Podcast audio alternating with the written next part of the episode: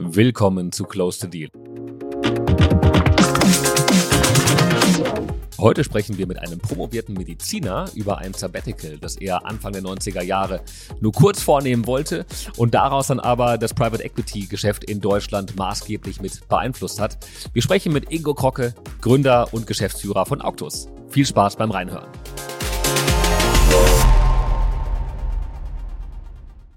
Herzlich willkommen zur 45. Episode von Close the Deal. Wie ihr wisst, spreche ich jeden Freitag mit Persönlichkeiten aus dem M&A und Finance Kosmos und wir diskutieren das aktuelle Marktgeschehen, Trends und Wege, um sich noch ein bisschen erfolgreicher aufzustellen. Vor knapp 20 Jahren hat Franz Müntefering den Begriff Heuschrecke für Private Equity Unternehmen geprägt und bis heute kämpfen einige von ihnen mit diesem Ruf der Nullerjahre. Mit Sicherheit gab und gibt es noch in der Tat PE-Konstrukte, auf die diese Bezeichnung zutrifft, aber wir alle wissen, ähm, dass es auf der Welt ähm, eben nicht nur Schwarz und Weiß gibt, sondern noch ganz viele Schattierungen dazwischen. Und äh, genauso ähm, haben sich PEs eben im Laufe der Jahre deutlich weiterentwickelt und ähm, es gibt mittlerweile sehr, sehr viele tolle Geschäftsmodelle, die weit weg sind von diesem Heuschrecken-Image aus dem Jahre 2005. In Folge 37 war zum Beispiel Jörn Peterreit ähm, von IT Capital Partners ja auch mit bei uns zu Gast und ähm, hat sehr, sehr praktisch und sehr, sehr exemplarisch mit reingebracht, ähm, wie sie Unternehmertum im IT-Sektor ähm, leben und unterstützen und dabei überhaupt nicht an den schnellen Exit denken. Ein noch viel prominenteres Beispiel für eine vermeintliche Ex-Heustrecke, und ähm, du erlaubst mir diesen Begriff zu verwenden, ist Auctus. Ähm, mit 23 Jahren Erfahrung sind sie in ihrer Philosophie immer treu geblieben und haben sich auf Buy und Bild im deutschen Mittelstand fokussiert. Und ja, mit wem könnte ich das Ganze heute besser diskutieren, wie der Wandel von der Heuschrecke hin zur Honigbiene gelungen ist, als mit Dr. Ingo Krocke. Gründer und Geschäftsführer von Auctus. So, natürlich werden wir dabei auch sehr, sehr intensiv über den deutschen Mittelstand sprechen. Ähm, und also zum einen über die Entwicklung der letzten 20 Jahre, aber auch den Blick in die Glaskugel werfen, was im Jahr 2024 und danach auf uns zukommt. Herzlich willkommen zu Close the Deal, lieber Ingo. Ja, lieber Kai, vielen Dank für die Einladung. Ich bin gespannt, was wir heute so zu besprechen haben. Da bin ich auch sehr, sehr gespannt. Ähm, also ich glaube, wir machen eine große Zeitreise heute und da, darauf freue ich mich sehr. Ähm, bevor wir damit starten, der gewohnte kurze Hinweis zu unserem neuen Produkt Deal Circle Directory. Wenn ihr auf der Suche seid nach dem perfekten Partner, Tool oder Berater für euren M&A-Prozess, schaut gerne mal im Directory vorbei. Der Link ist relativ einfach, ähm, heißt dealcircle.com slash directory und ist auch in den Show Notes natürlich enthalten. Was bekommt man dort? Ein super Überblick über die besten Anbieter in vielen Kategorien. Dazu natürlich exklusive Vorteilspreise, zum Beispiel sehr, sehr stark vergünstigte Datenräume von Intralinks oder einen dicken Discount auf das Liquiditätsmanagement-Tool von Agicap. Ingo, wie ich weiß, was auch von euren Portfoliounternehmen teilweise eingesetzt wird. ähm, ja, absolut, äh, mit steigender Frequenz. Das ist gut. Ähm, es lohnt sich also mal reinzuschauen, um sich zu informieren und vor allem zu fairen Preisen dann zu buchen. So, genug der Vorrede, genug von mir. Ähm, lass uns loslegen. Ingo, ähm, bevor wir über Auktos und über den deutschen Mittelstand sprechen, ähm, lass uns äh, ähm, ein bisschen über dich und deine ähm, Vita reden. Und ähm, ich denke, ich lehne mich nicht zu weit aus dem Fenster, wenn ich sage, dass dieser ähm, doch ja, das ist ein sehr, sehr ungewöhnlicher und PE-untypischer ähm, Lebenslauf ist. Denn ähm, du bist zwar Doktor, aber nicht, wie man das vielleicht erwarten würde, ähm, Doktor der Wirtschaftswissenschaften, sondern Doktor der Medizin. Ähm, erzähl doch mal und hol uns doch mal ab. Ja, und das, obwohl ich gar nicht dafür, oder obwohl ich ja eigentlich für die äh, Wirtschaftswissenschaft prädestiniert gewesen wäre. Meine Heimatstadt ist nämlich Koblenz, wo die WHU gegründet wurde und ich tatsächlich der zweite Jahrgang der WHU gewesen wäre, wenn ich dort angefangen hätte. Aber ich wollte eigentlich als äh, ich und ich hatte auch immer schon Interesse an ähm, an äh, ökonomischen Themen. Aber äh, als ich dann abgewogen habe zwischen der Möglichkeit, Medizin zu studieren und äh, als Arzt zu arbeiten und einer Wirtschaftstätigkeit, die damals vielleicht auch weniger facettenreich war, ne? damals gab es ja auch kaum Private Equity, äh, habe ich mich ganz klar für die Medizin entschieden und habe das auch wirklich mit viel Leidenschaft gemacht. Ähm, habe äh, auch wie immer mit Fortune äh, äh, agieren können, habe in Deutschland und Frankreich studiert, dann im Ausland gearbeitet und kam dann aber zu einem Punkt, wo ich mir gesagt habe, naja, also eine Sache ist ziemlich klar, dass äh, es nichts, aber auch wirklich nichts an wirtschaftlichem Verständnis in der medizinischen Welt gibt, ähm, zumindest der frühärztlichen medizinischen Welt, die ja im Wesentlichen von Krankenhäusern geprägt ist. Und da kam bei mir der Wunsch, ähm, doch einmal reinzuschauen und so eine Art Sabbatjahr zu machen, Sabbatical.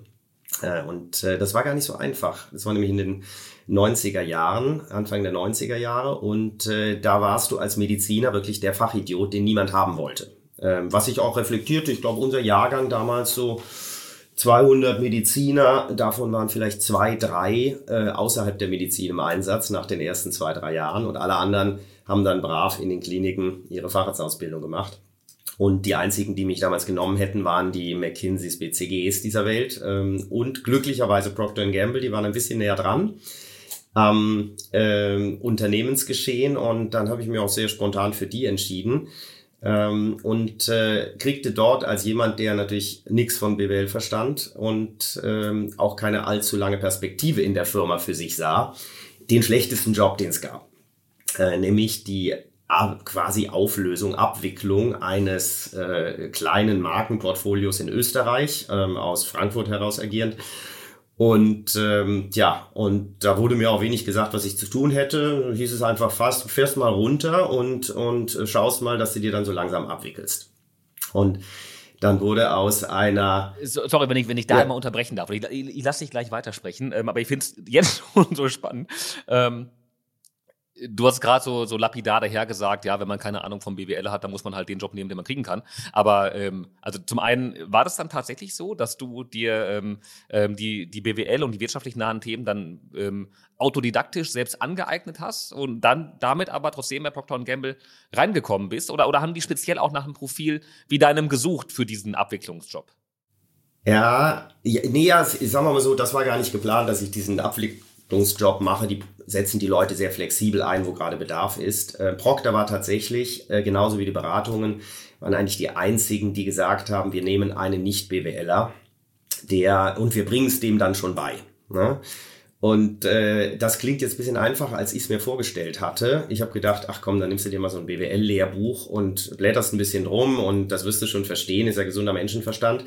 Das ist eigentlich ja in der Praxis auch so. Nur, dass du, wenn du in der Arbeit bist und überall Defizite nachholen musst, weil du noch nie ein Memo geschrieben hast und weil du noch nie eine Case Study gemacht hast und weil alles völlig neu ist, dann hast du ganz schnell 14, 16 Stunden Arbeitstage. Das heißt, du hast gar keine Zeit, um dieses theoretische Lehrbuch zu wälzen.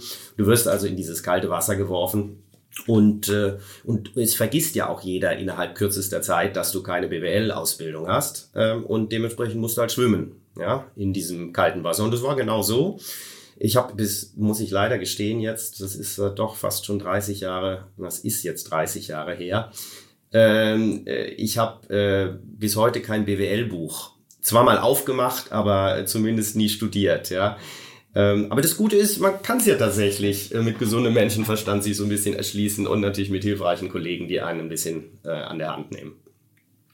Naja, und äh, so sprang ich dann also ins kalte Wasser und, und ging äh, mit, mit äh, ohne BWL-Wissen, aber mit sagen wir, einem wichtigen Instrument ähm, nach Österreich. Äh, das Land wurde nämlich von einem Distributor geführt quasi und ähm, äh, ein Teil der Probleme, die die dort hatten, war die hohe Kostenstruktur. Und dann war mein Instrument tatsächlich die Stoppuhr, die ich mir noch von meinem Vater, der war mal äh, Zehnkämpfer, habe ich mir die mal ausgeliehen und äh, habe mich dann mit der Stoppuhr in dieses Lager gestellt und habe einfach mal mitgestoppt, wer für wie viel oder wie lange für welche Vorgänge braucht. Naja, und auf die Art habe ich mich ein bisschen reingearbeitet. Äh, da war wirklich keine, kein Hexenwerk dabei, sondern es ging darum, zuerst mal zu verstehen, auch nichts anderes, als wir bei unseren Unternehmen machen. Die sind natürlich viel besser aufgestellt, Gott sei Dank, als der dieser angeschlagene Markenbereich, den wir damals in Österreich hatten. Aber wie das Leben so spielt, ähm, nach einem Jahr wurden aus minus 10% EBIT null. Und dann war das Jahr im Nu vorbei. Auch das ist ja leider so, dass die Zeit damals schon gerast ist und jetzt auch weiter rast. Und dann habe ich gesagt, na jetzt willst du es wissen, ob du diese, ob das Zufall war oder ob du da äh, tatsächlich auch mal eine positive Rendite erzielen kannst. Und dann ähm, äh, habe ich noch ein Jahr gebraucht und auf einmal machte das einen ganz ordentlichen Gewinn dieses Geschäft. Und dann war ich natürlich angefixt äh, und wie so ein Konzern das macht, dann haben die mich auch nach England geschickt und dann befördern sie dich und so weiter. Also die haben schon dieses sehr, sehr kluges Instrumentarium der, wie man so schön sagt, Retention-Mechanismen drauf. Und so war ich im Endeffekt vier Jahre dabei. Und in den vier Jahren habe ich eigentlich zwei Dinge gelernt. Erstens, dass wenn man Freiheitsgrade hat, man unendlich viel mehr erreichen kann äh, in den ökonomischen Berufen als, äh, als in der Medizin, so dass ich für mich meine zweite Leidenschaft quasi beruflich entwickelt habe. Und äh, zum anderen habe ich aber auch gesehen, dass ich kein Konzernmensch bin dass, äh, weißt du, je höher du kommst, desto mehr Politik machst und wenn du danach 50 Prozent deiner Zeit damit verbringst, zu überlegen, wie bringe ich Leute dazu, etwas zu tun, das eigentlich im Interesse der Firma ist, aber gegen ihr Partikularinteresse, dann wird's schon mühsam. Und äh, ja, und dann habe ich gesagt, nee, also das mache ich nicht mehr ähm, und wollte mich selbstständig machen und kriegte dann aber einen Anruf von einem Headhunter, der mich eigentlich zu Coca-Cola, glaube ich, was damals vermitteln wollte und dessen dessen Zimmergenosse in Salem der Martin Halusa war, der Gründer von Apax Deutschland. Und äh, ähm, der Martin sagte, Mensch, wir haben jetzt ja gerade hier so Autos Deutschland, äh, Apax Deutschland gegründet. Ähm, kleiner Laden, gehörte damals auch noch den Deutschen. Ähm, äh, also das, was wir heute sehen, diese globale Organisation war damals eine äh, territoriale, regionale Organisation aus verschiedenen Eigentümern.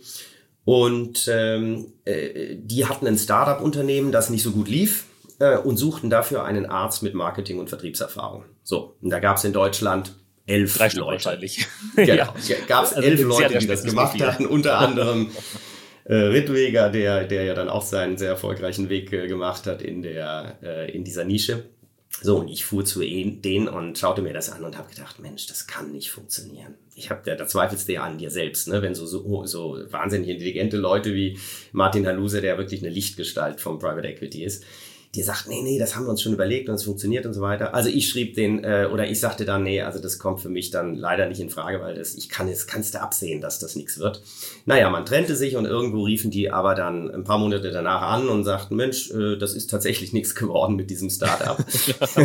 aber hast du nicht Lust zu uns zu kommen? So, und auf die Art bin ich unvorhergesehen in dieses Beteiligungsgeschäft, was ja ganz, ganz jung war in Deutschland. Ne? Das war waren das 96 haben wir gesprochen und dann bin ich 97 in dieses Beteiligungsgeschäft reingekommen, ähm, wo wirklich alles neu war.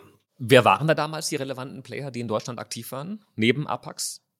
Ja, damals gab's äh, im, also Apax hat ja als einer der wenigen Fonds tatsächlich Buyout und Venture gemacht. Ähm, aber wenn ich jetzt mal auf die Buyout-Community schaue, da gab's die 3i, die waren schon da. Da gab's ähm, äh, Schroders, äh, die sich nachher in Permira umbenannt haben. Ähm, das waren die, sag mal, Player aus dem Norden, die, die äh, wirklich auch einen beeindruckenden Job gemacht haben. Da gab's Carlyle, äh, damals schon in München, äh, Apax und ähm, ja, und so ein paar Ableger von den ganz großen Amerikanern. KKR war schon da, ähm, aber so von der, und natürlich eine DBAG, ähm, und dann so ein paar lokale Player, die aber heute, ich wüsste gar nicht mehr, ob die heute überhaupt noch da sind. Also die Branche hat sich schon gewandelt. Und das war dann im Wesentlichen eher Mid-Cap bis hin zu teilweise Large-Cap-Transaktionsgeschäft? Naja, als ich anfing, hatten wir einen 50 Millionen Fonds, 50 Millionen Euro Fonds und haben genau äh, in dem Segment äh, uns getummelt, wo wir äh, bei Auctus immer noch sind, nämlich diese kleinen, agilen Mittelständler mit Potenzial zu ähm, einer Gruppenbildung. Und, äh, und dann wurde aber durch diese Fusion, die dann sehr schnell zwei Jahre danach passierte, wurde der Fonds auf einmal zu einem Milliardenfonds und dann bist du genau in diese Situation gekommen, die du angesprochen hast. Es gab nur noch Auktionen. Äh, natürlich war das mal für so einen jungen Kerl wie mich damals spannend, immer in Frankfurt und auf den Flughäfen zu sein und bei Morgan Stanley und Goldman Sachs und so weiter. Aber im Endeffekt ähm, ist doch die Wahrheit, äh, das ist alles glamourös, aber du hast einfach nur eine Erfolgswahrscheinlichkeit von zehn Prozent. Ja? Das heißt, du du arbeitest äh, nachts und am Wochenende mit wahnsinnig viel Herzblut, äh, identifizierst dich mit diesem Deal, willst den machen, ja, und dann kriegst du ihn nicht, weil du wahrscheinlich etwas gesehen hast, was der Höchstbieter nicht gesehen hat. Das heißt, du wirst dann auch noch für deine Gründlichkeit und, und Intelligenz bestraft, ja. Also äh, das war dann nicht mein Feld, das war mir völlig klar. Und dann gab es aber eine riesige Chance, das war 99, da kam ja der neue Markt äh, da werden sich vielleicht ein paar noch dran erinnern. Äh, das waren ja die wilden Zeiten und in diesen wilden Zeiten ging aber auch viel. Und dann habe ich mit äh, zwei Partnern zusammen einen Venture Capital Fonds aufgesetzt, Wellington Partners. Ja, setzte auf einer äh, Vororganisation von dem Rolf Dienst auf, der da äh, wirklich äh, die Nase genau richtig im Wind hatte. Und dann haben wir gesagt, komm, jetzt machen wir es mal noch ein bisschen größer, ein bisschen professioneller, haben dann Wellington Partners aufgesetzt und das lief auch gut bis 2001, als dann die Blase platzte an den Märkten und äh, wir uns entscheiden mussten, was ist denn der richtige Weg.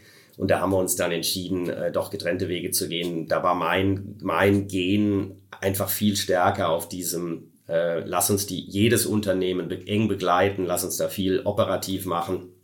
Und mir hat es einfach immer wahnsinnig wehgetan, so ein Unternehmen zu verlieren. Und deshalb äh, war Venture auf Dauer dann auch, glaube ich, nicht das Richtige für mich. Und ähm, das heißt aber, aus dem einjährigen Sabbatical sind dann zu dem Zeitpunkt schon acht, neun Jahre ungefähr geworden? Nee, nee, vier Jahre. Ich war vier Jahre bei Procter. Genau, und dann zwei Jahre Apax, zwei Jahre Wellington. Wurden dann acht Jahre, genau, und sicherlich dann kein Rückgang mehr in die Medizin, ja. Nee, aber genau, also war das nie Thema, dann äh, nochmal zurückzugehen, weil du so Blut geleckt hast? Nee, das war in den ersten äh, Procter-Jahren natürlich ein Thema. Äh, weil, weil natürlich die Medizin beschränkt ist, beschränkte Budgets, äh, du hast auch dort unheimlich viel Bürokratie, mit der du kämpfst. Aber es gibt ja schon nichts befriedigerendes, als wenn du abends rausgehst, du bist dann zwar völlig fertig, aber du hast wirklich was für einen konkreten Menschen getan oder für mehrere konkrete Menschen getan. Du hast da wirklich was Gutes gemacht. Und, ähm, und das Gefühl ist so intensiv, da habe ich schon ein paar Jahre gebraucht, bis ich dann irgendwann gedacht habe, naja, aber wenn du es jetzt, äh, sag mal, wachstumsorientiert in, in der Wirtschaft machst, dann tust du ja eigentlich auch, auch was Gutes, ja. Wird häufig ähm, etwas ausgeklammert. Wir kommen gleich noch auf die Heuschreckendebatte, aber in der Tat darf man in der Tat nie, nie vergessen, ähm, wie viele Arbeitsplätze durch Private Equity in Deutschland ähm, geschaffen wurden oder geschaffen werden und was das für ein wahnsinnig wichtiger Wirtschaftszweig ist. Wir haben es mal gerechnet, Kai. Ich glaube, wir waren dann aufgehört zu rechnen, als wir bei über 10.000 Arbeitsplätzen angekommen waren vor ein paar Jahren. Genau. Ähm, aber äh, also das heißt, okay, wir sind jetzt im Jahr 2001, 2000, 2001 und ähm, ja 2001 genau. Aus Wellington wurde dann Autos genau. Also sag mal, ich ging aus Wellington raus, die Kollegen haben das noch äh, haben das noch weitergemacht und äh, und ich habe gesagt, naja, also zum einen ähm, ist ist eben dieses Venture Capital äh, ständig gegen diese Burn Rate zu kämpfen äh, die, äh, das ist ja ein ständiger äh, Bergaufkampf und, und dann immer diese Unsicherheit zu haben, schaffen es denn die Unternehmen überhaupt? Und dann sind die dir ans Herz gewachsen und, und das, also ich glaube, das war nicht so das Richtige. Und es ist sicherlich auch nicht einfach, in Europa Venture Capital zu machen. Ist ja eh genug, schwierig genug, auch weltweit, auch wenn du dir die Renditen anschaust, die sind ja doch, wenn man so die Hauptfaktoren DPI, also das tatsächlich aus investierte Geld zurückkommende, anschaust, dann ist ja Venture Capital doch, ähm, äh, doch äh, äh, schwieriger als, als das Buyout-Geschäft. Ähm, und in Europa noch mal mehr, weil uns die Exit-Märkte fehlen. Äh, und was lag da näher, als zu sagen, Deutschland, gut, da war man eh. Und ähm, da griffen ja auch äh, gerade so die Reformen vom, äh, von der Schröder-Regierung. Ne? Hartz, Hartz IV-Reform, äh, 98 äh, verabschiedet. Deutschland lag 2001 am Boden, kranker Mann Europas. The Sick Man of Europe hatte das Newsweek, glaube ich, oder Time Magazine äh, damals getitelt. Und ähm, das sahst du aber nicht am Mittelstand. Ne? Der Mittelstand, der deutsche Mittelstand war viel, vielleicht eine zu niedrige Eigenkapitalquote, ohne jede Frage. Damals gab es diese Basel, ich weiß nicht, ob du dich noch erinnerst, du bist ja jünger, aber, aber Basel II-Diskussion war damals schon ein Thema. Und äh, zu geringe Eigenkapitalquote, aber vor allen Dingen natürlich auch zu wenig systematisches Managementwissen und, und äh, zu wenig Internationalisierung. Ne? Und wir waren damals ja gerade im, in einer vollen äh, Globalisierungswelle und das fehlte dem deutschen Mittelstand. Aber Anzahl der Unternehmen, Mentalität der Unternehmer, dieser Hunger, was zu erreichen, dieser deutsche Perfektionismus, der Beste sein zu wollen, ne? der Marktführer, das war alles da und da war es für mich völlig klar, dass das der spannendste Sektor ist. Ähm, und äh, dort wollten wir Beinbild machen. Und zwar richtiges Beinbild. Ne? Heute, also muss man vielleicht zur Definition, es gibt ja zwei Arten von Beinbild inzwischen. Ähm, gibt die neuere Art, die ja, würde ich mal sagen, doch die Branche generell inzwischen verinnerlicht hat. Wenn du eine, äh, ein attraktives Unternehmen hast, kannst du weiteren Mehrwert schaffen, indem du Zukäufe machst unter dieser Plattform. Und ähm, da gab es aber damals noch nicht so viele Plattformen aus unserer Sicht, sondern wir kommen ja eher aus der Marktecke und sagen, wir analysieren Sektoren Und äh, wenn uns dieser Sektor passt, dann gehen wir in diese Sektoren rein, machen dort äh, eine tiefe Analyse, entwickeln eine Strategie, eine Sektorstrategie, Bein-Bild-Strategie und dann gehen wir breit in die Ansprache. Das ist natürlich ein Vielfaches der Arbeit. Oft schaffst du es ja auch gar nicht. Da magst du sogar die Branche und findest aber kein Plattformunternehmen, sehr, sehr häufig. Und ähm, dann fängst du entweder mit einem Manager an oder nur mit einem Zukauf. Ne? Und daraus dann aber eine Plattform zu bauen, da kann ich sagen, das ist dann nochmal Faktor 5 von der, vom Arbeitsaufwand her. Ne? Deshalb sage ich mal, unser, dieser alte Beinbildansatz, den wir 2001 äh, machen wollten, da waren wir mit Waterland, ohne das zu wissen, praktisch die einzigen, die das gemacht haben. Dieser Grasnarbenansatz, der ist natürlich schon, äh, schon ein Kampf bergauf. Also heutzutage, manchmal ist es ja gut, wenn man, wenn man äh, jung ist und, äh, und ein bisschen naiv. Also heutzutage hey, würde ich mir das gar nicht mehr zutrauen, von null auf anzufangen und dann hunderte von Sektoren zu analysieren, äh, um dann irgendwann mal ganz klein anzufangen. Ja.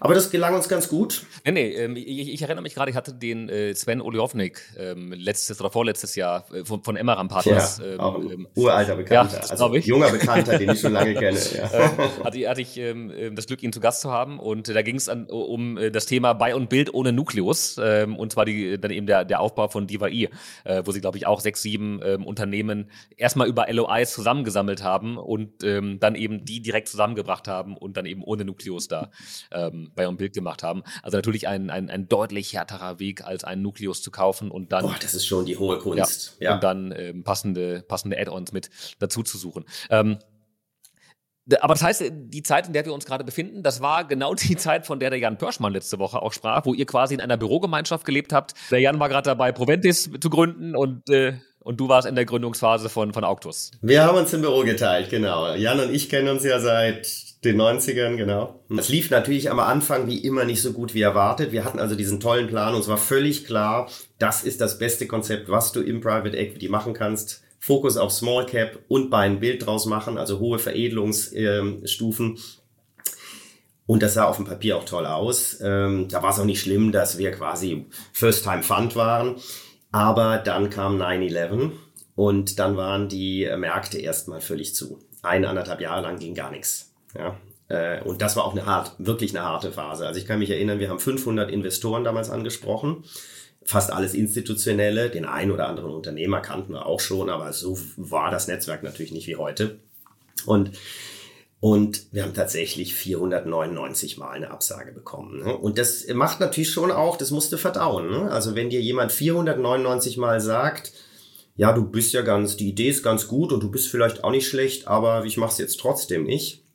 Also da würde man, ich glaube, wenn du 499 Mal äh, eine Absage kriegst, würdest du wahrscheinlich das Daten dann auch einstellen.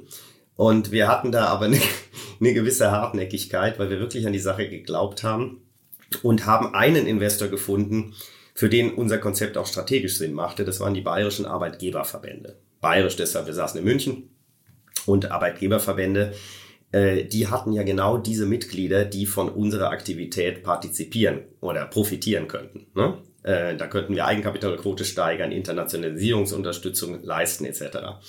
Und die gaben uns dann zögerlich, aber jedes Meeting wurde dann besser, gaben uns dann zögerlich unser erstes Startkapital. Es hat aber 42 äh, Treffen gebraucht, bis wir dann endlich nach anderthalb Jahren das Geld von denen bekamen. Ja. Super, super. Und dann, dann konnte es losgehen. Und damit ging's los mit einem ganz kleinen Fonds. Den haben wir dann auch mit bisschen Fortune ganz gut investiert. Äh, der war auch ein Evergreen-Fonds. Damals gab es eine steuerliche Unsicherheit ähm, äh, bezüglich des Carries. Also den mussten wir als GmbH aufsetzen und hatte den Riesenvorteil, dass wir den ersten schnellen Exit, wir haben Time-Partner gemacht, ähm, hochfragmentierte Branche, die schön wuchs. Zeitarbeit wurde gerade dereguliert oder stärker dereguliert. Und dann haben wir innerhalb von zwei Jahren zehn Unternehmen zu einer sehr, sehr guten Gruppe zusammengefasst. Und äh, die Gruppe wuchs ja auch, wuchs sehr stark, wuchs auch deutlich über dem, war höher qualifiziert und wuchs schneller als der Branchendurchschnitt und haben das Unternehmen für 18 Mal Geld verkauft. Und durften aber das Geld im Fonds behalten, tesorieren.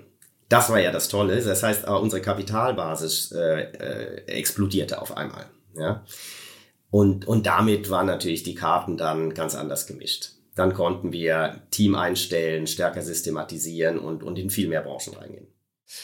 So, und ähm, genau in diese Aufschwungphase hinein kam dann 2005 ähm, Müntefering mit der Heuschreckendebatte. Und äh, mit diesem Begriff spielt ihr ja auch in einigen Publikationen und auch auf eurer Website, äh, glaube ich, sprecht ihr selbst von Ex-Heuschrecke. Ähm, wie sehr hat euch das damals getroffen? Wie sehr hat das den Markt damals äh, bewegt? Ja, das, das war äh, schon ein echter Schock, ne? weil ich meine, der Müntefering war ja durchaus ein ähm, äh, sympathischer, intelligenter, äh, auch, sag mal, als Autorität akzeptierter Politiker, so ein bisschen von der alten Schule. Und der hatte halt leider gerade in seinem Wahlkreis äh, äh, Grohe, äh, die das zum zweiten Mal, glaube ich, in Private Equity Hand war. Und die kam aus der alten Denke, aus der alten Private Equity Denke. Die haben gesagt, na ja, gut, Wachstum hast du eh ein bisschen, aber die großen Reserven liegen doch auf der Kostenseite. Das heißt, Leute rauswerfen, Produktion ins Ausland verlagern, äh, Strukturen rausschneiden und äh, haben ihm da etliche Arbeitslose in seinem Arbeitskreis, äh, in seinem Wahlkreis geschaffen. Und das hat ihn dann zu dieser Reaktion gebracht. Ähm, für uns war das Ganze völlig unverständlich, weil ich sag mal, das Letzte, was wir sind oder waren und sind und sein werden, ist eine Heuschrecke, ist, ist eine Heuschrecke, weil wir machen ja gerade das nicht. Ja? Ähm, das fängt ja schon damit an, wir kaufen ja nicht irgendeinen Großkonzern, der zu viel Speck hat, sondern wir steigen ja beim mittelständischen Unternehmen ein die sind immer schlank und rank. Das hast du einfach fast nie, dass du da einen hast mit völlig unnützen Strukturen, sondern da musst du im Gegenteil dem Unternehmer sagen, naja, also so ein so eine, sag mal, einen Controller könnten wir uns doch schon nochmal erlauben, ja? Äh, das, äh, weil der bringt, der bezahlt sich ja selbst. So muss der immer argumentieren. Ja, ja. ja das ist ja häufig genau das, das Risiko, wenn du dann ähm, hochprofitable, aber kleine ähm, Unternehmen siehst und dann vielleicht schon eine 15, 20, 25 Prozent EBIT-Marge siehst, dann weißt du, okay, da ist wenig Hebel da, sondern erstmal geht's wahrscheinlich runter mit der Marge, um überhaupt ähm, das Wachstum zukünftig verdauen zu können. So ist es. Und das heißt, du hast eh nur einen Weg und der, der dieser Weg ist Wachstum und Unternehmenswertsteigerung, ja, und nicht über eine weitere Optimierung der der Bottomline, sondern äh, sondern äh, du musst über über Umsatz gehen und Expansion.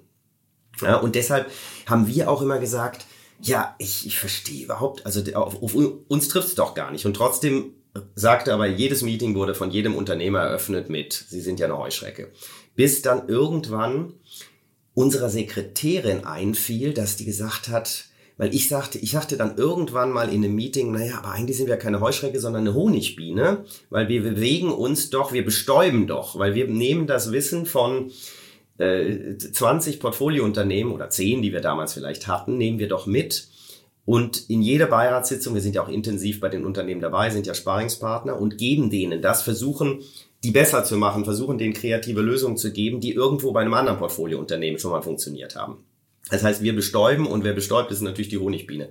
Und dann sagte hier unsere Assistentin, sagte, ja gut, dann lass uns doch Honig in kleine Töpfchen äh, füllen und Honigbiene draufschreiben und das geben wir jetzt einfach jedem. Und das haben wir wirklich jahrelang gemacht. Jahrelang haben wir die Republik mit Honig geflutet. und, äh, und ich denke, das ist hängen geblieben. Super.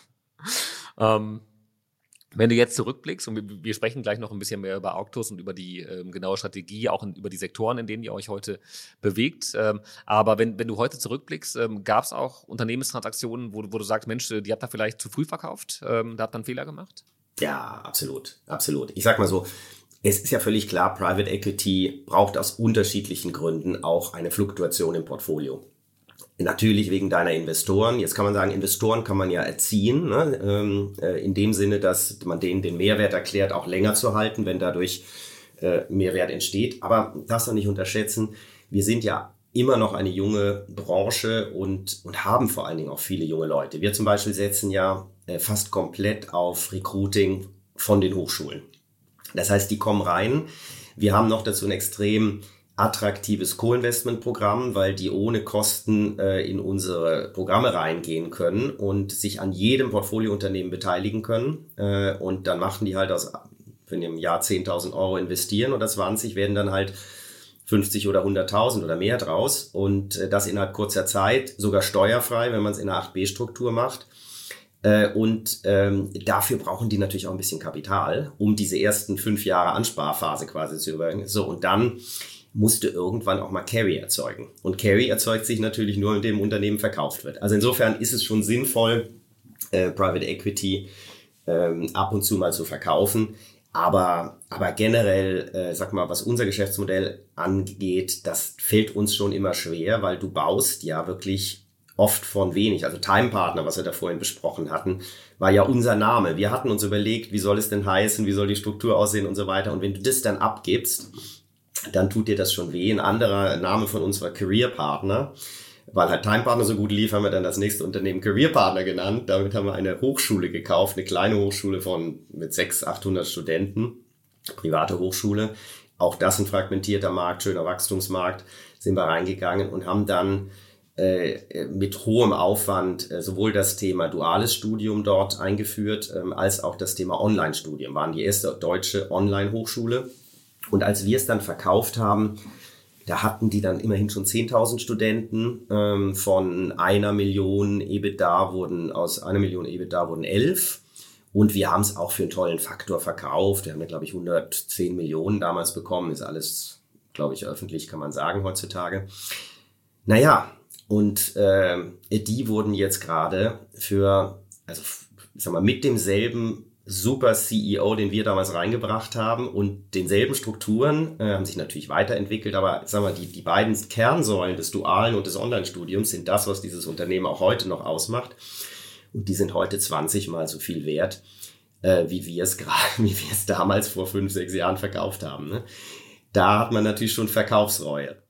Ja, äh, äh, vollkommen nachvollziehbar. Auf der anderen Seite habt ihr natürlich das Geld danach auch gut weiter eingesetzt und dadurch auch weiteren Wert, weiteren Wert geschaffen. So völlig recht. Ich sagte es auch den Kollegen immer, auch, auch guck mal, Valantik zum Beispiel ist ja äh, in der Community geblieben. Ne? Da ist es ein, hat der, der Holger von Dahn jetzt was Tolles aufgebaut. Da war das erste, so das typische Thema Manager kommt rein, es gibt nichts. Und du fängst mit einem Zukauf an, der machte damals, glaube ich, 600.000 EBIT. Und dann, als wir es verkauft haben, waren wir immerhin schon bei 18 Millionen. Äh, aber ich will da gar keine Zahlen verraten, aber ich würde mal sagen, der Holger wird, äh, wenn er nicht schon dreistellig ist im EBIT, wird das bald werden, vermute ich, ja, so, so gut wie die vorankommen. Und das macht natürlich eine Wahnsinnsfreude und da bist du, da sind schon intensive Diskussionen, die wir in der Partnergruppe haben, wenn wir sagen, boah, wollen wir es denn verkaufen?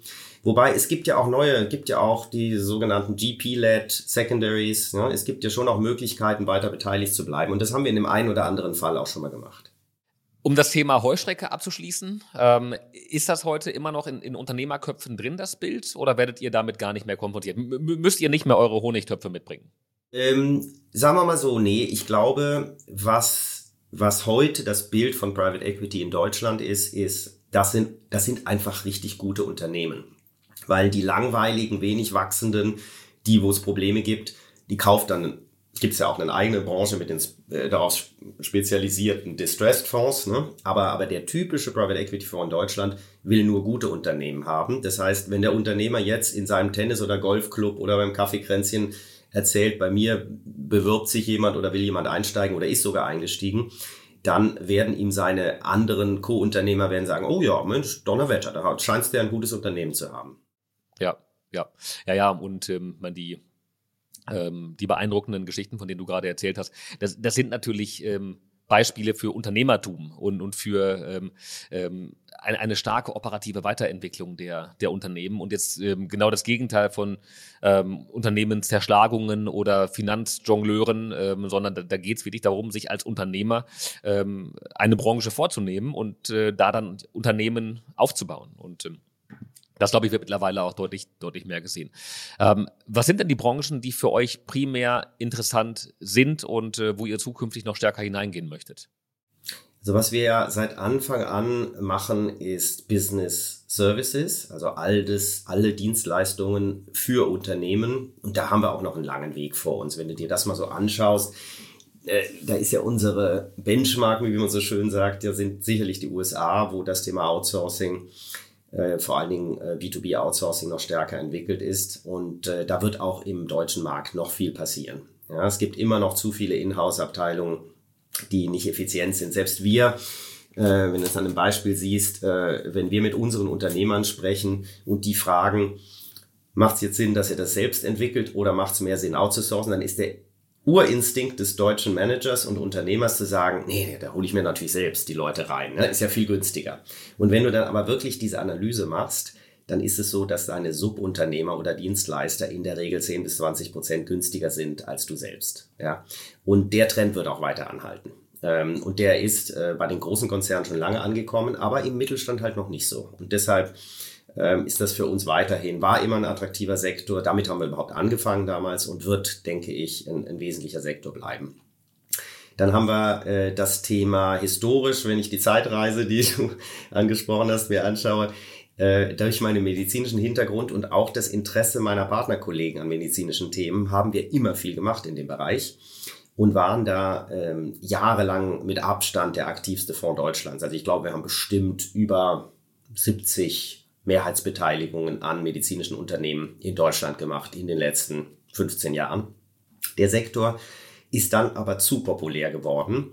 Und dann ist also jedes Ärztenetzwerk, egal wie kompliziert, also nicht nur die Gerätemedizin, bei der Radiologie kann ich das ja nochmal nachvollziehen und auch bei der, bei der operierenden Augen, ähm, äh, Ärzt, äh, Augenarzttätigkeit. Aber ich sag mal, wenn es dann da Richtung Dermatologie oder äh, Kardiologie geht, äh, Orthopädie und so weiter, das ist dann schon einfach viel schwieriger oder auch Zahnärzte. Haben wir auch mal gemacht. Ne? Wir haben auch mal ein Zahnarztnetzwerk aufgebaut, ein kleines und das erfolgreich verkauft. Aber es, aber, aber die sind dann aus meiner Sicht, da ist so viel, viel Komplexität drin, das, die sind dann keine 20 Mal EBITDA durch die Bank wert. Da kann es immer Ausreißer nach oben geben. Ne? Und ähm, wir sind dann vorsichtiger geworden, als wir gesehen haben, dass jeder so auf diesen ja nicht zyklischen Sektor und Medizin und Pharma ne, gelten ja immer als, als äh, äh, per se schon höher bewertete Sektoren, aber es muss irgendwo im Rahmen bleiben. Ähm, und, äh, und da gab es zu viel Investoreninteresse für zu wenig Angebot und das hat nach den Regeln der Marktwirtschaft dahin funktioniert, dass die Preise explodiert sind. Da machen wir jetzt weniger. Wir machen immer noch sehr, sehr viel. Ich glaube auch, wir sind weiterhin äh, äh, der aktivste oder einer der aktivsten Fonds im, im Gesundheitswesen, aber es ist nicht mehr so ein dominierendes Thema, wie es bei uns am Anfang war. Anders IT, da haben wir, äh, kommen wir ja, ähm, die Partner haben, die meisten Partner von uns haben ja einen IT- bzw. Venture Capital Hintergrund. Kommen wir eigentlich her und haben deshalb auch immer viel gemacht. Ist weiter ein spannender Sektor, wächst jedes Jahr und wir haben jetzt im, im fünften Fonds, den wir jetzt so langsam mit 30 Plattformen schließen werden, haben wir äh, fast ein Drittel der Investments im Bereich IT. So, und dann würde ich sagen, ähm, dann hast du noch das große Thema äh, Consumer. Da muss man ganz genau hinschauen, ähm, auch wenn man jetzt nicht gerade äh, mit Covid wieder rechnet. Also äh, Consumer ist, äh, ist ein Thema, was wir weiterhin machen und es gibt auch sehr attraktive Nischen. Wir sind zum Beispiel im Bereich Restaurants drin, was, was uns extrem viel Spaß macht aber auch mit einer intensiven Lernkurve, die wir darin hatten. Und dann das fünfte große Thema, was wir haben, und das ist das einzige, wo wir kein Beinbild machen, ist ja Industrials, also industrielle Unternehmen, fertigende Unternehmen, Maschinenbau, Mess- und Regeltechnik, Elektronik. Äh, und äh, da gibt es ja eine unglaublich reiche ähm, Landschaft, Unternehmenslandschaft, ne? von diesen 100, ich glaube 1700 Hidden Champions, die es da immer wieder in diesen statistischen äh, gibt. Weltweit sitzen ja, glaube ich, 11 oder 1200 in Deutschland. Ja, äh, von diesen fertigenden Hidden Champions und und da greifen wir gerne rein. Wir sind ja auch in Italien jetzt mit einem eigenen Team und einem eigenen Standort unterwegs und äh, Norditalien hat eine ganz ähnliche industrielle Struktur wie Deutschland. Ähm, und das ist interessant, weil nämlich die Branche sich davon eigentlich entfernt hat. Das ist nicht mehr populär. Ja, und wir machen es weiterhin sehr, sehr gerne. Wie schätzt du ähm, das Bausegment ein, ähm, wo ihr auch mit... Ja, genau. Also wer ist bei uns unter dem großen Oberbegriff äh, Business Services dabei? Äh, weil, genau, also da, da würden wir jetzt auch nicht bauen für, äh, für Privatleute, sondern für äh, industrielle Kunden, Logistikzentren für Amazon ähm, äh, oder den, den niedergelassenen Handel, Lidl, Aldi oder, oder die großen Wohnbaugesellschaften. Ne? Hochspannend, ist ein spannender Sektor. Natürlich hat eine gewisse Zyklizität, muss man genau hinschauen, wie man diese Zyklizität vermeidet. Da gibt es noch ein paar Möglichkeiten. Ähm, aber ja der größte oder einer der größten Sektoren der Volkswirtschaft, weil wir alle brauchen ein Dach über dem Kopf. Ne? das ist so. Ja, gut, und natürlich, ähm, ähm, gerade wenn es in den Bereich Tiefbau hineingeht, Glasfaserinfrastruktur, natürlich auch ähm, regulatorisch sehr, sehr stark getriebene ähm, Bereiche, ähm, wo es einfach eine ähm, eine Makronachfrage auch in den nächsten Jahren geben wird und viele tolle Unternehmen, die komplett ausgebucht sind und äh, die Aufträge für die nächsten Jahre schon bereits gesichert haben. Absolut. Im Vorgespräch ähm, hatten wir kurz ein bisschen über die aktuelle Marktlage gesprochen und ähm, du meintest, ja, also es kribbelt aktuell wieder im Markt, es geht wieder ähm, vorwärts und äh, ich erwähnte dann, dass viele Marktteilnehmer mir über das letzte Jahr gespiegelt haben, dass es doch relativ zäh war. Ähm, da hast du ein bisschen gelächelt. Ähm, wie war für euch 2023 und was erwartest du für, für die Zukunft? Also wir hatten ein gutes Jahr. Ähm, da, es war tatsächlich so, dass das Mau anfing. Das erste Halbjahr 23 haben wir wenig äh, Dealflow gesehen, haben auch selbst relativ wenig gemacht. Interessanterweise nicht bei den Zukäufen. Wir haben ja aktuell 50 Unternehmensplattformen, also relativ viel. Davon sind 40 ähm, Zukaufsplattformen, also richtige Buy-and-Build-Plattformen, die aktiv jagen und suchen und sammeln. Und ähm, äh, da hat es weiter wunderbar funktioniert. Also wenn du eine Plattform hast, dann musst du dich natürlich auch typischerweise um das Thema Finanzierung nicht so stark kümmern, was ein großer Hemmschuh äh, von Transaktionen äh, äh, seit dem letzten Jahr geworden ist oder seit dem vorletzten Jahr geworden ist. Ähm, nicht nur durch die steigenden Zinsen, sondern einfach durch die, die Hemmung der Banken und der Finanzierungspartner, sich zu exponieren. Ne? Die, die sind dann logischerweise viel vorsichtiger geworden, weil mit deren Renditeerwartungen musst du ja auch vorsichtig sein. Das ist ja ganz, ganz nachvollziehbar. So.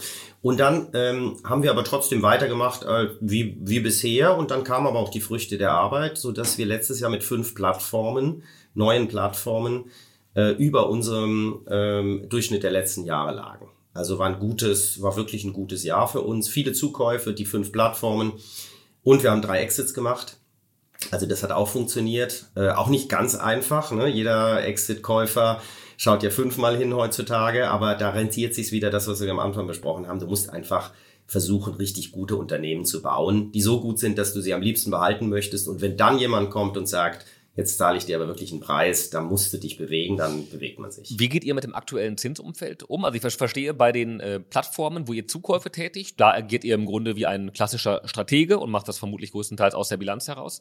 Ähm, wenn es um neue Plattformen geht, dann werdet ihr sehr wahrscheinlich mit einer ähnlichen LBO-Struktur arbeiten, wie das ähm, der Wettbewerb auch macht. Ähm, das heißt, da hängt ihr dann voll an dem. Ja, genau. Also wir, äh, schau mal, unser, wenn wir einsteigen in eine Plattform, machen wir das selten in der typischen Private Equity Struktur. Du kaufst 100 Prozent, gibst dem Management ein paar Prozente und, äh, und musst halt diese 100 Prozent im Verhältnis 60, 40 oder 50, 50 äh, dann bezahlen.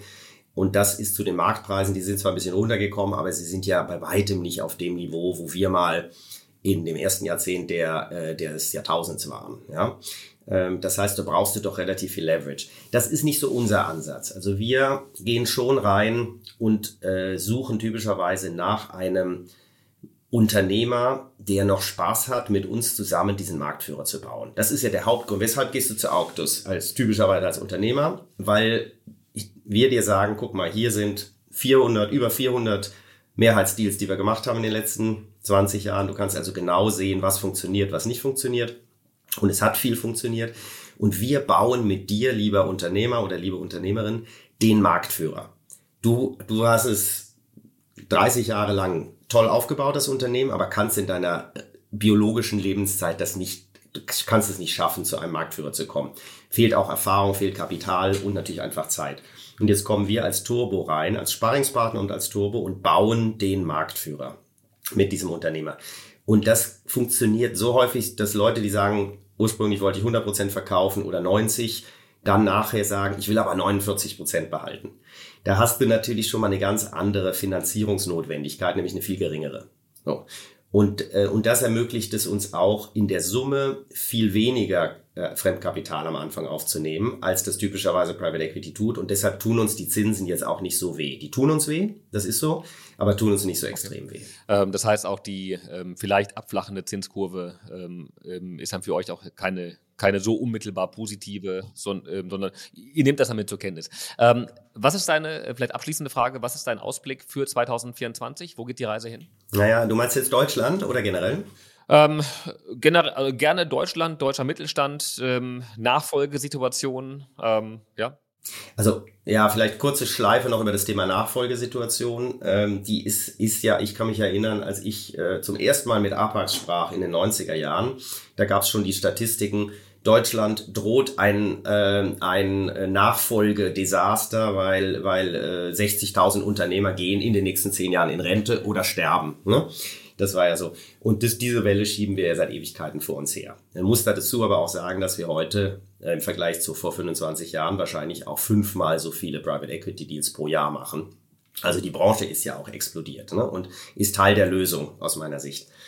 Ähm, jetzt wird's es nochmal verschärft, äh, weil immer weniger überhaupt Familiennachfolge stattfindet. Ne? Die, äh, die junge Generation, kannst du heute sagen, weigert sich ja fast kategorisch in die Fußstapfen der Eltern zu treten. Und ich finde es auch richtig, weil man, man hat ja vermutlich nur ein Leben. Und, äh, und in diesem Leben wollen doch diejenigen, die wirklich unternehmerisch geprägt sind, ihr eigenes Ding machen und wollen nicht das, was die Eltern aufgebaut haben, dann verwalten und auch noch den Eltern wahrscheinlich äh, Rechenschaft äh, dafür ablegen wollen. Ja? Und ähm, jetzt kommt erschwerend noch die Babyboomer dazu, die ja nun ähm, langsam jetzt auch auf die 60 plus marschieren. Und das ist ja die Generation der, der Unternehmer. Die zweite Welle. Ne? Die erste Welle hatten wir in den 50er, 60er Jahren und die nächste Welle die, die geht jetzt bald in Rente. Also es wird spannend werden. Ähm, insofern müssen wir uns, glaube ich, jetzt keine Sorgen um das Thema Dealflow machen. Der wird weiter gut bleiben. Es gibt genug attraktive Deals. Äh, was mir eher Sorge macht, ist, äh, dass äh, wir schon mit ein paar Standortnachteilen kämpfen in Deutschland. Und das ist eben diese überbordende Bürokratie, ja, und diese, dieser völlige, das völlige Unverständnis für pragmatisches Vorgehen. Ne? Also äh, die aus den Behörden kommt ähm, und, und, und irgendwo, wo das Leben bis ins letzte Detail durchregiert werden soll. Das funktioniert natürlich im Unternehmerleben nicht. Also wenn du siehst, wie viel Vorschriften unsere Unternehmen heutzutage schon zu beachten haben und wie viel Zeit die damit verbringen, äh, dann, also so kleine Sachen, das, du musst also jetzt jedes Jahr muss jemand kommen und alle Steckdosen, also überall dort, wo, wo ein, ein äh, äh, Wasserkocher steht, muss also dieser Wasserkocher überprüft werden bei einem Unternehmen. Ja, man muss das sein. Natürlich gibt's irgendwann mal einen Brand und ja, und im allerschlimmsten Falle Unfälle und vielleicht stirbt sogar einer. Aber musst du da jetzt gesamthaft auf die Wirtschaft eine Milliarde dafür aufwenden, dass alle äh, Elektrogeräte, die in Steckdosen stecken, in allen Unternehmen, die mehr als 20 Mitarbeiter haben, jedes Jahr kontrolliert werden müssen. Ich meine, irgendwo müssen wir doch pragmatisch sein. Oder die Bahn. Ich meine, die Bahn hat eine Verspätungsquote von 40 Prozent inzwischen, 30 bis 40 Prozent. Die müsste dringend Züge einsetzen. Das ist nämlich ein Hauptteil des Problems. Äh, wenn irgendein Zug, die fallen ja immer mal aus, nicht, äh, ähm, äh, nicht gleich ersetzt wird, weil im Depot keiner steht, äh, dann haben wir deutsche Verhältnisse. Die Schweiz hat halt mehr freie Züge und dementsprechend hat sie auch viel weniger Verspätung. Naja, wo gibt die Bahn aber ihr Geld aus? Die Politik hat entschieden, Bahnübergänge sind ein Gefahrenpotenzial. Jedes Jahr gibt's 100 Unfälle. 100 Unfälle bei, weiß ich nicht, 5.000, 6.000 Bahnübergängen pro. Und jetzt sollen doch diese Bahnübergänge weitgehend untertunnelt werden. Ja, und dafür gibt jetzt die Bahn ihr Geld aus, äh, statt das in Züge und in neue Leitwerktechnik zu investieren oder nicht genug davon. Ja. Und dieser Mangel an Pragmatismus, der ist schon echt ein Standortnachteil. Ja. Und jetzt wird ja immer gesagt, der Herr Stoiber fing schon damit an und hat das jetzt in Brüssel auch wirklich ein bisschen was bewegt. Aber bis zur jetzigen Politik wird immer gesagt, Bürokratieabbau. Ja, und was kriegen wir? Ich meine, ab 2025 haben wir dann die ESG-Berichterstattung, äh, wo, wo 1200 Fragen äh, pro mittelständischem Unternehmen jedes Jahr beantwortet werden müssen. Das das beißt sich einfach. Und, und, und das ist genau das, was unserem Land nicht weiterhilft. Und das zweite Thema ist sicherlich das Thema nicht nur Fachkräftemangel, den haben wir ja weiterhin, auch in Zeiten einer, wie man jetzt leider schon sieht, ständig leicht steigenden Arbeitslosigkeit. Also Deutschland hat da schon ein Problem. Ähm, es ist nicht nur der Fachkräftemangel, es ist auch die Motivation. Einfach dieser, das hatten wir, wenn ich zurückdenke, als wir Autos gegründet haben 2001. Da war der Bevölkerung klar, weitgehend klar, ja, Deutschland ist der kranke Mann Europas, wir müssen jetzt einfach was tun. Da kannst du dich nicht mehr drauf ausruhen, du musst jetzt ein paar Kompromisse machen, musst ein bisschen härter ran. Und, und durch die tollen Jahre, die man hatte, die letzten zehn Jahre waren Schlaraffenland für, für die Wirtschaft und auch für viele, äh, viele Arbeitnehmer diese Zeiten, äh, die sind jetzt vorbei. Und, und wenn das verstanden wird, bin ich mir sicher, dass Deutsch, die Deutschen werden die Ersten sein, die das, die das in die Umsetzung bringen und wieder den Ehrgeiz entwickeln, ähm, aufzubauen und die Besten zu sein. Ähm, aber im Moment fehlt das an vielen Stellen. Und deshalb bin ich so ein bisschen skeptischer. Das heißt jetzt nicht, dass die Unternehmen, dass es, Unternehmen können ja auch profitieren. Ne? Von der äh, steigenden Arbeitslosigkeit profitieren Unternehmen, indem sie wieder mehr Leute kriegen. Ähm, also das Gesamtbild ist ein graues Bild, wie du am Anfang gesagt hast. Es hat Schattierungen. Ja? Äh, aber, aber für den Standort gesehen, nochmal, Standort ist nicht gleich Private Equity, ähm, aber Standort gesehen mache ich mir schon mehr Sorgen, als ich das äh, zu jedem Zeitpunkt der letzten 20 Jahre mir gemacht habe. Nichtsdestotrotz, es wird nicht untergehen. Ja. Das ist ähm, das beruhigt mich noch, äh, weil das hätte ich jetzt äh, fast ungerne als, als Schlusswort genommen. Nein, aber ich, ich bin ganz bei dir. Also ich glaube, ähm, durch die letzten zehn Jahre ähm, waren wir alle sehr, sehr verwöhnt und äh, vielleicht auch ein, ähm, ein bisschen zu sehr dann zuletzt in Lethargie verfallen und ein, ein gewisser Weckruf, glaube ich, ist da. Ich habe aber auch das Gefühl, der geht im Moment durchs Land und eine gewisse ähm, gesellschaftliche Diskussion, die dazu auch stattfindet, vielleicht sogar ein gewisses Umdenken. Und ähm, insofern bin ich da auch positiv gestemmt. Ich meine, wir haben grundsätzlich ähm, ähm, gute Voraussetzungen, die in den letzten Jahren immer schlechter wurden, ähm, die jetzt wieder gestärkt werden müssen. Und dann haben wir aber eine, eine sehr, sehr starke wirtschaftliche Basis, vor allen Dingen aus dem Mittelstand heraus, da auch ähm, wieder positiv zu agieren. Ingo, vielen Dank für diesen, ähm, für diese Zeitreise, die wir gemeinsam unternommen haben und für diesen Deep Dive und die ehrlichen Worte auch zum, äh, zum Mittelstand in Deutschland. Ähm, ich glaube, wir konnten heute mit einigen Klischees aufräumen und äh, haben auch einen, einen, sehr, sehr spannenden Markteinblick von dir bekommen. Ähm, hat Spaß gemacht. Und, Mir auch. Ähm, vielen Dank. Kai. Vielen, vielen Dank. An alle Zuhörer, äh, wenn ihr das jetzt über Spotify ähm, hören solltet, hinterlasst auch sehr, sehr gerne eine 5-Sterne-Bewertung ähm, bei Spotify oder eben jedem anderen Podcast-Player. Ähm, folgt mir, folgt Deal Circle, folgt auch natürlich Ingo auf LinkedIn, ähm, um äh, nichts über weitere zukünftige Entwicklungen zu verpassen. Und ähm, ja, nächste Woche Freitag geht's dann schon wieder weiter. Und ähm, bis dahin wünsche ich euch allen ein schönes Wochenende. Vielen Dank fürs Zuhören und bis zum nächsten Mal. Oh!